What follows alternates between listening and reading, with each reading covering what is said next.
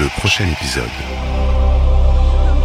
in a hot, dense state that nearly 14 billion years ago expansion started. Wait, the earth began to cool, the autotrophs began to drool, Neanderthals developed tools, we built a wall.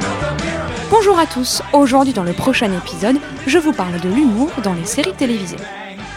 Pour Aristote, le rire est le propre de l'homme. Se gosser serait donc ce qui nous distingue de nos amis les bêtes. Et quand on regarde les séries qui ont été faites jusque-là, on le voit bien, nos héros se plient en deux à longueur de temps, et le gag est une formule qui marche, surtout dans le type de série que l'on appelle sitcom, comédie de situation, qui existe depuis l'aube de la télévision et dont les audiences ne faiblissent jamais.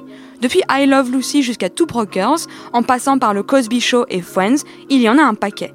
Et comme plus on est de fous, plus on rit, les séries télévisées nous proposent depuis les années 50 une avalanche de personnages excentriques, décalés, stupides parfois, mais toujours hilarants. On ne se lassera donc jamais des chutes de Dick Van Dyke, ni des répliques implacables de Barney dans How I Met Your Mother, désormais devenues légendaires. It's gonna be legend. Wait for it. And I hope you're not lactose intolerant because the second half of that word is dairy. Le degré zéro de l'humour, c'est le comique de geste. Les chutes, les glissades, les gifles et autres coups en tout genre. Pour ça, pas besoin d'écrire ni de réfléchir, il suffit d'avoir un corps. Comme l'explique le philosophe Bergson dans son livre Le rire, si l'on trouve ces choses-là drôles, c'est parce qu'on y voit du mécanique plaqué sur du vivant. Comme si le corps, en se vautrant, devenait autre qu'humain. Ce comique de geste est inspiré de la comédie dell'arte et du slapstick américain, à qui Buster Keaton et Charlot ont donné leur lettre de noblesse. On en trouve partout dans les séries, pensons à Kramer dans Seinfeld, aux grimaces de Joey dans Friends, ou encore à la maladresse désastreuse de Glee Betty. So I just talked to one of the dual writers today, and What is dual? Days of Our Lives.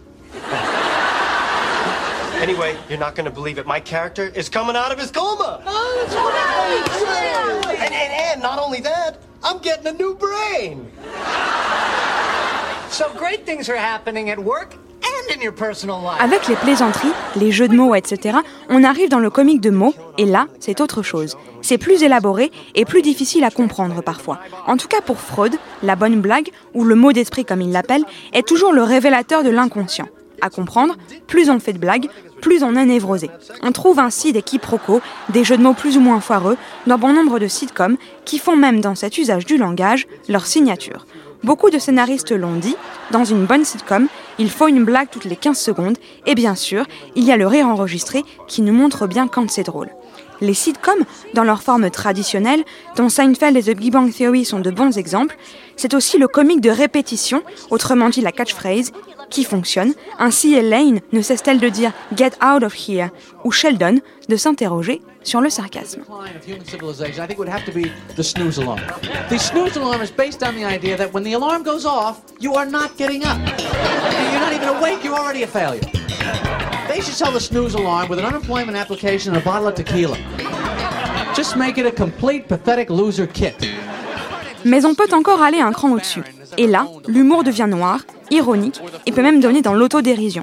Pour le philosophe danois Kierkegaard, il y a là le symbole d'une profonde remise en question existentielle. Celui qui peut rire de lui-même est l'homme capable de s'examiner et donc capable de mener une bonne vie. L'autodérision est ainsi devenue une arme pour les minorités, l'humour juif le montre bien. L'excellente Jerry Seinfeld est devenue une référence absolue en la matière, mais aujourd'hui, Larry David est devenu son successeur incontestable, qui a décliné de Seinfeld la série Curb Your Enthusiasm, et d'autres, comme Louis C.K. ou Lena de Girls, l'étalonnent de près.